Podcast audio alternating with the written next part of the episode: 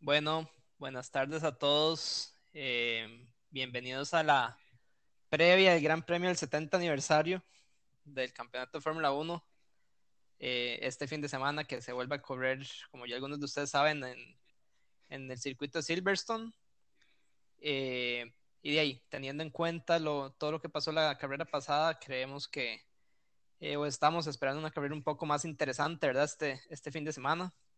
A todos los que nos escuchan, eh, ya algunos han visto que en Instagram tenemos el, el profile de primera fila donde nos pueden buscar y ver de noticias y, un poco de información que estamos poniendo diariamente. Yo soy Chamber, como me conocen, y hoy vamos a tener un episodio un poquito diferente. Vamos a hablar un poco más de temas, eh, porque esta semana se ha prestado para para un poco de cosas que han ido saliendo y inclusive hoy, ¿verdad? Que fue un día un poco movido en el mundo de la Fórmula 1. Entonces, les presento a mis compañeros Felipe y Bernal, que, por ahí andan más. ¿Qué? ¿Cómo están? ¿Cómo va todo? Todo bien. bueno, en semana de carrera estamos ya acostumbrándonos a que casi todas las semanas sean semanas de carrera y eso es bonito. Y y otro gran premio en Silverstone que esperemos que sea aún mejor que el anterior y a ver qué tal sale Felipe. ¿Qué dicen más? Eh, sí, en efecto, otro fin de carrera y me encanta decir eso. Eh, ojalá que, que, nos rinda bastante ese campeonato así intenso. Y, y, bueno, ahora también este fin de carrera, como les comentaba ahora, y no solo es ver la Fórmula 1, el campeonato de Fórmula 2 y Fórmula 3 también está buenísimo y y de paso nos sirve, ¿verdad?, para ir viendo quiénes son eh, de los pilotos que vienen creciendo en esas eh, categorías inferiores y, ver si alguno de ellos calza, ¿verdad?, para la temporada 2021. Sí, no, buenísimo. Las, las carreras de Fórmula 2, eh, súper buenas. De hecho, hasta hoy creo que se repite Paul Sitter, que fue Callum Milot. No había habido en todo, bueno, en estas cuatro carreras que llevábamos, no había repetido nadie, pero de ahí vamos a ver este este fin de semana, que es este extraño gran premio del 70 aniversario, que nadie ha entendido muy bien qué significa, ¿verdad? Eh, otra vez en, Silverstone, otra vez sin gente, sin fans, ¿verdad? De básicamente, para los que no saben, se, se, llama el Gran Premio el 70 aniversario porque por ahí dicen que la primera carrera, digamos, oficial bajo campeonato mundial, digamos, y regulaciones de FIA con un reglamento definido, eh, fue el 13 de mayo de 1950, precisamente en Silverstone. Entonces, eh, ahí se están, cumpliendo los 70 años eh, este año. Y eh, bueno, hay una gente que dice que no, que Fórmula 1 tiene más años, y de ahí es cierto. O sea, inclusive pre-segunda guerra mundial y durante la segunda guerra mundial hubo hubo carreras, ¿verdad? Pero no un campeonato, primero que todo, de escala mundial, ¿verdad? Ni bien organizado como tal. E inclusive se corría en, en, pistas de que todos nosotros conocemos como Monza, Mónaco, Le Mans, la famosa Targa Florio, que era un, eh, de un pedazo de Italia que corrían, que eran como 150 kilómetros o más, inclusive la Mille Miglia, ¿verdad? Y en donde inclusive Mercedes-Benz en aquel entonces eh, de ahí dominando como ahora, qué pereza, ¿verdad? Y, y con los carros que no, con los carros que no estaban pintados, porque según ellos se ahorraban un poco de, de gramos y kilos y por eso les decían los, los Silver Arrows y desde entonces se llaman así, eh, porque estaban ahí en, en aluminio completamente expuesto, ¿verdad? Y bueno, más o menos por ahí eh, esa carrera el 13 de mayo de 1950 en un Silverstone completamente diferente, ¿verdad? Silverstone era una, una base militar de, la RAF, de la Royal Air Force eh, de Inglaterra. Y básicamente consistía en seis rectas y un par de hairpins ahí. Eh, era muy rápida y desde entonces de ahí Silverstone ha estado, ha estado en el campeonato o, más bien Inglaterra ha estado en el campeonato y en estos 70 años ha habido 55 carreras en Silverstone y eh, de un pistómetro, ¿verdad? De los que más nos gustan a nosotros. Ahí en Inglaterra se ha corrido en Aintree y en Brands Hatch también. Y bueno, de ahí, para eso es esta, este, este fin de semana para conmemorar esos 70 años de, de Fórmula 1. Em, entonces, de ahí, vamos a ver, vamos a ver si, si hace historia este, este fin de semana, porque el fin de semana pasado estuvo un poco aburrido hasta el final de la carrera, ¿verdad? Pero bueno, vamos a pasar un poco a, a más temas no tan históricos y qué mejor que la situación de Checo y de Hulkenberg, ¿verdad? Que Felipe nos va a comentar un poco todo el despelote que ha habido entre ayer y hoy con eso. Sí, de como bien decís, de, ha sido toda una novela eh, interesante, definitivamente, y nos ha dado mucho contenido noticioso desde que empezó toda esta situación con Checo la semana pasada. Eh, como que ahí, ¿verdad? Han cambiado un poco los protocolos ingleses en cuanto cuál es el periodo de aislamiento que se debe cumplir. Eh, aparentemente, al día de ayer, Checo ya lo había cumplido y si salía la prueba negativa, una nueva prueba de COVID-19, él hubiera podido correr este fin de semana. Lastimosamente, eh, la prueba le vuelve a salir eh, positiva y con eso Hulkenberg vuelve a ser el piloto de Racing Point para este fin de semana. Ahora, ojalá pueda, ¿verdad?, llegar a correr el domingo. Si recordamos el fin de semana pasado, el Racing Point tuvo un problema casi que llegando a la grilla y no pudo tomar parte de la carrera. Eh, pero bueno, ¿cuál, Bernie, crees vos que es el papel de Hulkenberg para este fin de semana? Bueno, Hulkenberg, en mi opinión, siempre ha sido un muy buen piloto. Eh, siempre ha estado eh, peleándole siempre a sus compañeros de equipo, tiene muchísima experiencia en Fórmula 1 de muchas temporadas y, y, esta vez no fue la excepción, se montó en, en, el, en el Racing Point sin conocerlo previamente eh, y pues le está peleando ahí a Alan Stroll más o menos cerca, hizo cuarto en Free Practice 1 y sexto en Free Practice 2, entonces fue eh, o sea, está demostrando no solamente que el auto está en buenas capacidades, sino que pues él, se puede acostumbrar, también conoce al equipo, eh, pero sí tiene, si no me equivoco, los ingenieros eh, que en aquel momento no eran suyos, sino que eran de, de, de su equipero en ese momento. Pero bueno, para ya las opciones que él tiene, obviamente se le están incrementando muchísimo al, al estar él no solamente acumulando kilómetros y experiencia en grandes premios ahora, sino que pues en todo esto siempre es bueno estar figurando en las noticias, que lo tengan uno en cuenta y, y, y esto está jugando obviamente a favor de, de que pues estaba en la casa viendo las carreras de la, televisión y no sé cuántos equipos los tenían, digamos, en su radar, entonces esto le está ayudando. Obviamente al mismo tiempo, pues siento algo de empatía y, de, más bien hasta de lástima por Checo porque estaba teniendo una temporada buena con un auto que, que puede dar buenos resultados y, y, si no conseguía en Racing Point ese asiento que al, parecer, al parecer se está comprometiendo con, con Vettel, que cada vez más se supone que, es más fuerte el, rumor de que van a anunciar a Vettel en vez de Checo, por más de que Checo tenga contrato con Racing Point para el siguiente año.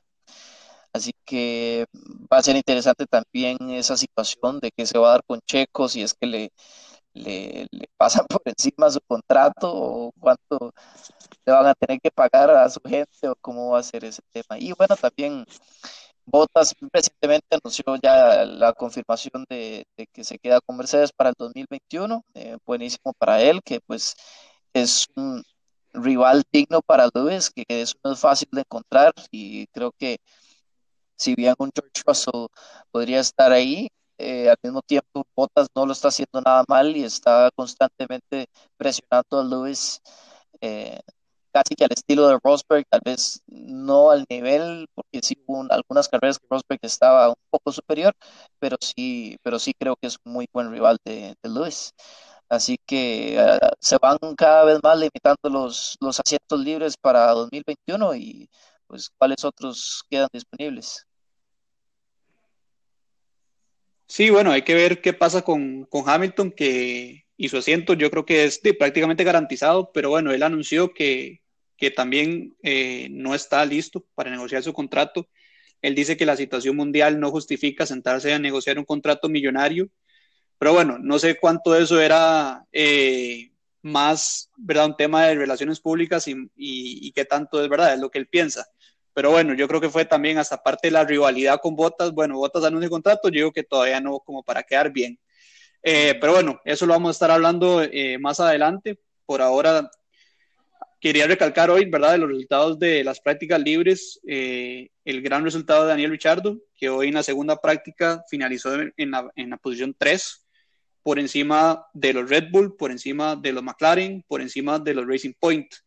Y de acuerdo a las declaraciones que dio Richardo posteriormente a esa práctica 2, él dijo que era una P3 real, eh, que no era que andaban pues livianitos ni nada por el estilo para intentar, ¿verdad?, destacar, sino que él sentía que era algo real. Pero también le preocupaba que mañana eh, la, la, predicción meteorológica es que iba a cambiar la dirección del viento en 180 grados y que eso podía afectar mucho el balance de los carros. Entonces, que bueno, así como hoy, con las condiciones climatológicas como tenían, lograron conseguir ese resultado, mañana todo ese orden podía verse bastante alterado de cara a la clasificación. Sí, sí, sí, y a mí me gustó, yo ahí mientras trabajaba tenía un tab abierto viendo las, las, la, la práctica 2 y de yo no sé si ustedes vieron que que Betel tuvo un problema con el carro. Yo creo que se le fue la caja o algo así, pero era un reguero de aceite por, por media pista. Y, y sí, me gustó ver a, Ricardo que de, pareciera que está agarrando un poco de forma, ¿verdad?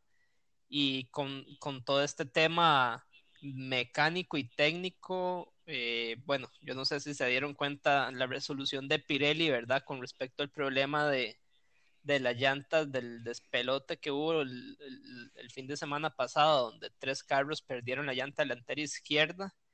Y de ahí, básicamente, de Pirelli dijo que, que el problema fue que hubo varias situaciones de carrera que lo que pasó fue que el stint fuera un poco más largo y, y eso con una pista que ya sabíamos que es súper rápida, con mucha carga en la llanta delantera izquierda y ahí fue lo que, lo que reventó las llantas.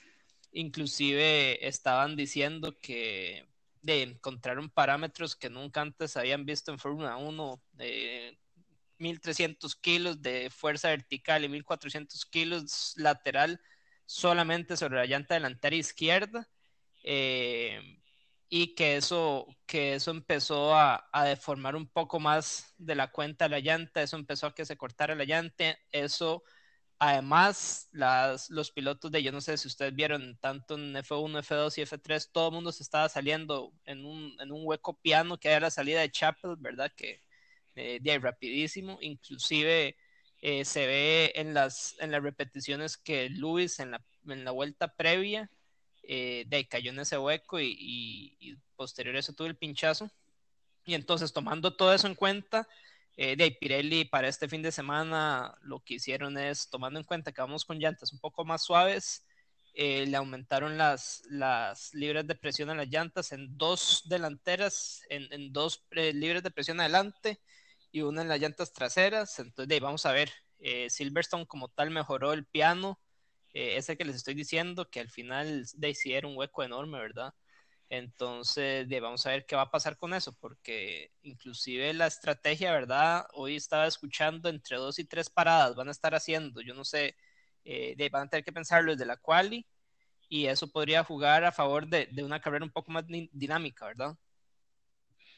Sí, de hecho, eh, Sainz eh, puso en sus redes sociales que había sido un día extraño, porque era un, un día en que solo habían utilizado el compuesto suave que era el único que, ¿verdad? Como que querían gastar hoy y aguantar el compuesto medio eh, para lo que iba haciendo la carrera. Entonces, habría que ver, ¿verdad? Eso que decís vos de la estrategia, cómo lo van a hacer. Se van a intentar cuidar, especialmente tal vez no arriesgar tanto en ese último stint, en esa última parada, para no tener el riesgo, ¿verdad?, de que suceda lo mismo que la carrera pasada, o de ir por, por todo, arriesgarse y persinarse y ver que, de que, que todo salga bien.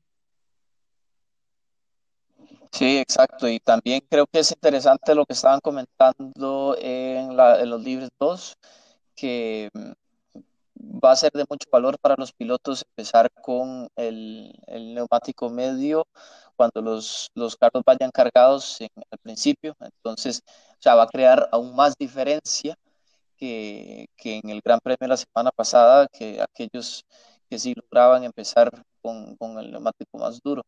Entonces, eso es, un, eso es un tema de estrategia que va a estar muy interesante porque pues con la degradación de Silverstone, poner un, un carro cargado con neumático blando seguramente que va a estar, eh, va a comprometer mucho la estrategia, van a tener que entrar bastante rápido por las características de Silverstone que, ya hablamos. Eh, bueno, entonces va a estar interesante y otro tema interesante como adelantamos un poco, eh, creo que es imposible que no nos ganen las ansias ahí hablando de eso ahora, era los asientos ahora para 2021, que ya confirmamos, eh, ya mencionamos a Botas, que estábamos especulando un poco sobre Hulkenberg y, Checo, sobre para dónde iba. Como dijimos también, Fettel es cada vez más probable que se vaya a Racing Point, Aston Martin el otro año. Va a ser interesante también ver cuánto vayan a mejorar eh, ahora como Aston Martin, ¿verdad? Y, bueno, hay que ver también más bien al contrario cuáles son los asientos que quedan libres. O sea, está el segundo asiento de Red Bull muy codiciado que todavía no está confirmado, pero sí que es cierto que Albon probablemente sea la opción más fuerte. Eh, Pierre Gasly, que también está haciendo muy buenas carreras, pero bueno, es que la situación opuesta también que sucedía cuando Pierre estaba arriba de, del Red Bull, que Pierre era quien se veía en una peor forma que, que Albon en un Alfa Tauri en aquel momento Toro Rosso, que, que, estaba haciendo muy buenas carreras y en algunas veces también mejor que, que, que Pierre en el Red Bull. Así que es, es un tema controversial ahí ver qué es lo que pasa con, con ese segundo Red Bull. Y bueno, ¿cuáles otros equipos faltan por llenar? Justamente Alfa Tauri. Eh, dudo que el esquema del Junior Red Bull Team de, que normalmente asciende a los pilotos al Alfa Tauri, no creo que tengan tantos pilotos a disposición como para deshacerse de un Kvyat que claramente está ahí y, tratando de restablecer su, carrera en Fórmula 1 después de esa, eh, pues, de, que lo votaran de, de Red Bull, ¿no? Y, y, bueno, e, eso es también otro tema, porque Red Bull hace unos años también tenía un esquema de pilotos jóvenes súper fuertes y hasta se tuvieron que deshacer de nombres que eran clarísimos candidatos a Fórmula 1, Da Costa, Bern, Buemi, eh, y gente que tuvo muy pocas carreras en Fórmula 1 y no pudieron ascender al piloto, eh, al equipo principal de Red Bull, justamente esa esa, esa, disponibilidad de espacio. Y ahora sucede más bien justo lo contrario, ¿verdad? Que, que les hace falta pilotos, creo yo, como para, para tener ahí. Sí, totalmente. Eh, y yo creo que, que, eso que le está pasando a la Academia Red Bull, creo que es un eh, espejo en el resto de academias de pilotos de las diferentes escuderías. Yo realmente no veo ningún pilotazo así que venga eh, subiendo en ninguno de las academias de pilotos de, de alguna escudería que antes Ferrari siempre tenía uno, ¿verdad? En su momento era Jules Bianchi, ¿verdad? Que, que estaba súper fuerte. Eh, Williams en su momento tuvo a Sam Bird, que nunca tuvo la oportunidad, pero Bird demostró en F2 en múltiples temporadas que era muy bueno. Eh, y bueno, ahora tal vez por apellidos, Ferrari tiene, ¿verdad? A Mick Schumacher, a Giuliano Alessi, pero no necesariamente esos apellidos, ¿verdad?, están dando los resultados. Creo que hay otros pilotos como Calo Mailot, que podría ser un candidato interesante para uno de los asientos en Alfa Romeo. Está dando mucho de qué hablar en, en esta temporada de Fórmula 2. Eh, también tenemos eh, la opción, ¿verdad?, de Yuki Sonora para Alfa Tauri también, un poco por la relación eh, con, con Honda, que Sonora es apoyado por Honda, entonces, ¿verdad?, ahí podría hacer presión eh, te doy un descuento en los motores y me montas a su noda. Entonces eso podría ser una opción interesante. Eh, y también F3, que esto ya es un poco más difícil, pero me ha encantado la temporada que ha hecho Robert Schwartzman, perdón, eh, que es parte de la academia de Ferrari y ese me encantaría verlo montado, ya sea en, en un Alfa o en un Haas. ¿Verdad? Opciones creo que hay en los diferentes equipos. Sí, sí. Schwartzman, Schwartzman, bueno, Schwartzman subió a, F2. Este es el primer año que está eh, el rookie, ¿verdad? Hizo un carrerón en, Hungría, creo que fue. Y está interesante eso. Por ejemplo, aquí en, las notas que tenemos eh, en Mercedes-Benz no está confirmado Hamilton, ¿verdad? Y, y como Felipe decía antes, hoy salió diciendo Hamilton que eh, teniendo en cuenta la situación mundial, eh, etcétera, etcétera, que a él no le parecía un buen momento para estar hablando de, cómo negociar un contrato de millones de dólares. Entonces, de ahí, a menos de que quiera retirarse y dedicarse a cantar con Cristina Aguilera, eh, de yo estoy seguro que va a estar ahí montado en, en, Mercedes-Benz el próximo año, ¿verdad? y Racing Point, que Actualmente tienen confirmado por contrato a Checo, pero todos sabemos que probablemente lo van a votar y van a, dejar a Stroll eh, ahí como piloto, ¿verdad? Y de ahí no sabemos qué irá a pasar con Vettel, si se va a retirar o, si se va a ir con, ellos a Aston Martin el próximo año. Entonces, de ahí me parece que está muy chiva todo esto de los, de los asientos que están disponibles y, bueno, como dice Bernal, yo ahora más bien veo muy fuerte a la academia de eh, Ferrari, ¿verdad? Con los, con los pilotos junior. Eh, un Carlo Milot que ha hecho muy, buen, muy buena temporada este, eh, en, F2 hasta la carrera de la semana pasada, ahí le fue medio mal. Y Mick Schumacher que, que de ahí anda ahí como a media tabla, como que ya a partir de la semana pasada como que empezó a agarrar un poco de, ritmo, ¿verdad? Pero sí, yo veo un poco más fuerte a esa academia de pilotos en este momento que, que, la de, que a la de Red Bull, que en su momento más bien era la que todo mundo quería, todo mundo se peleaba, ¿verdad? Y de, está muy chiva. Hay que ver, hay que ver qué, qué irá a pasar e inclusive se le abre la puerta, me parece a mí, a Hulkenberg en Haas, si hace un muy buen papel este fin de semana. Me parece que Hulkenberg tiene que ver cómo hace para eh, echarse un carrerón y que, y que de estos equipos eh, de media tabla le, le, empiecen a poner un poquito de, del ojo encima, ¿verdad?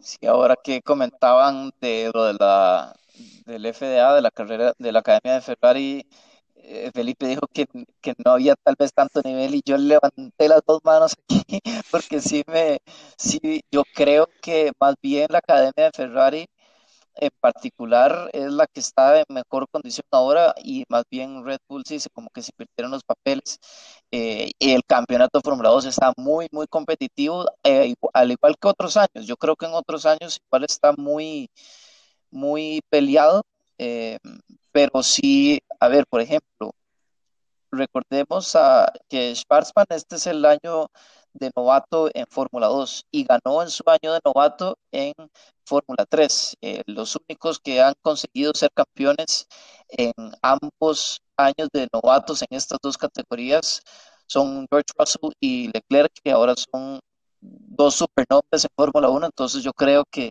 si lograra hacer esto o igual si se queda corto, no hay razón para pensar que Schwarzman no es un, muy buen piloto para el futuro en, un asiento de Fórmula 1 y, pues en la Academia de Ferrari que, tiene muchos aliados por ahí, tiene a Haas, tiene a Romeo, entonces tienen, tienen opciones por ahí. Eh, ahora que mencionaban Alfa Romeo, sí, Giovinazzi yo no veo que, no continúe, eh, está, está mostrándose muy, muy, superior que, un campeón del mundo como Kimi, así que podría ser que, siga, creo yo que sí, y no van a también a subir a, otros pilotos, dos novatos, creo yo, en, en, esos asientos, ellos necesitan como algo también de estabilidad eh, y, y, y, pues mejorar su, monoplaza también. Igual que Haas, que también está cada vez en peor forma, eh, desafortunadamente para ellos, así que hay que ver a quiénes suben ahí, a ver si es Hulkenberg o como decía Champer, no sé, no sé Felipe, ¿cuáles piensa que podrían ir ahí? Sí, yo creo que todo eso está muy abierto. Yo tenía, aquí pensando, mientras hablábamos, se me ocurrió que Red Bull haga una jugada como la que hizo la, creo que fue la temporada pasada, que trajo de vuelta a Brendan Hartley, y por qué no traer de vuelta a eh, de, de Acosta, que, ¿verdad? Como dijimos, estuvo en su academia, lo votaron porque en su momento no tuvo opciones, pero este fin de semana viene de ganar tres seguidas en Fórmula E y al menos que pase algo muy extraño, quedaría campeón. Entonces es un piloto que está totalmente en forma, que es un piloto conocido por, totalmente por, por Red Bull y que me parece que sería un piloto súper interesante y que me encantaría ver en Fórmula 1. Eh, cuando lo votaron, digamos que yo tuve un resentimiento de varias semanas ahí con Jesús Marco que me costó superar. Sí, sí, sí. No, de ahí, yo creo que eh, ya, ya sabemos cómo funciona Red Bull, ¿verdad? Ahí hacen y deshacen a como, como ellos van viendo que les, que les conviene dependiendo de los resultados. Eh, pero bueno, eso también para los que saben poco, que inclusive yo no sé tanto de esto, acuérdense que existe la superlicencia por medio, ¿verdad? Entonces, eh, dependiendo de los puntajes que los, que los, los pilotos vayan agarrando en los, en los campeonatos, eh, les van a ir dando la posibilidad de subir a Fórmula 1. Eh, hay que ver, o sea, hay que rendir muy bien para poder tener los 40 puntos en un periodo de tres años, creo que es lo que se necesita.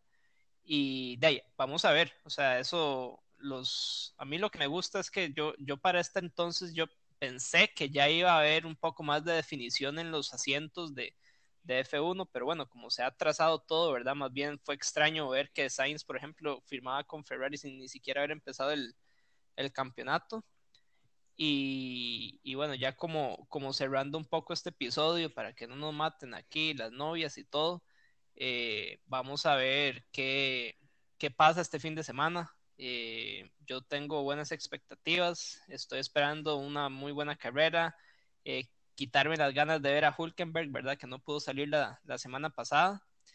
Y, bueno, de ello espero que, nos veamos otra vez o que nos vuelvan a escuchar después del, de la carrera del domingo para, de, para poder hablar un poco más de qué, qué sucedió, ¿verdad? Sí, no, encantados eh, del, ahora para, para ver la carrera del, del fin de semana. Yo creo que puede ser bastante buena y con tanta degradación con esos neumáticos y la estrategia tan impredecible. Eh, el clima también en Silverstone tiende a cambiar mucho. Eh, Inglaterra como tal es siempre frío y casi lluvioso. Puede ser que llueva, no sé, creo que hay pocas chances para este fin de semana, pero sí va a estar bastante interesante. Así que nos escuchamos en, el post Gran Premio del 70 aniversario. Eh, Así que de mi parte eso es y bueno, nos vemos. Claro que sí, eh, muy emocionados por cerrar otro episodio más. Yo quería agregar que parte de lo que más me emociona para este fin de semana es ver qué estrategia va a hacer Haas fuera de lo común, ¿verdad? Que esa ha sido la tónica esta temporada, entonces vamos a ver qué, con qué locura salen y esperar una quali bastante competitiva mañana, si es que se cumple, ¿verdad? Con, lo de que Renault está bastante fuerte en relación al resto. Y como dijeron ustedes muy bien, nos vemos el domingo en la noche para lo que sería el episodio post carrera del Gran Premio 70 aniversario. Muchas gracias a todos por escucharnos.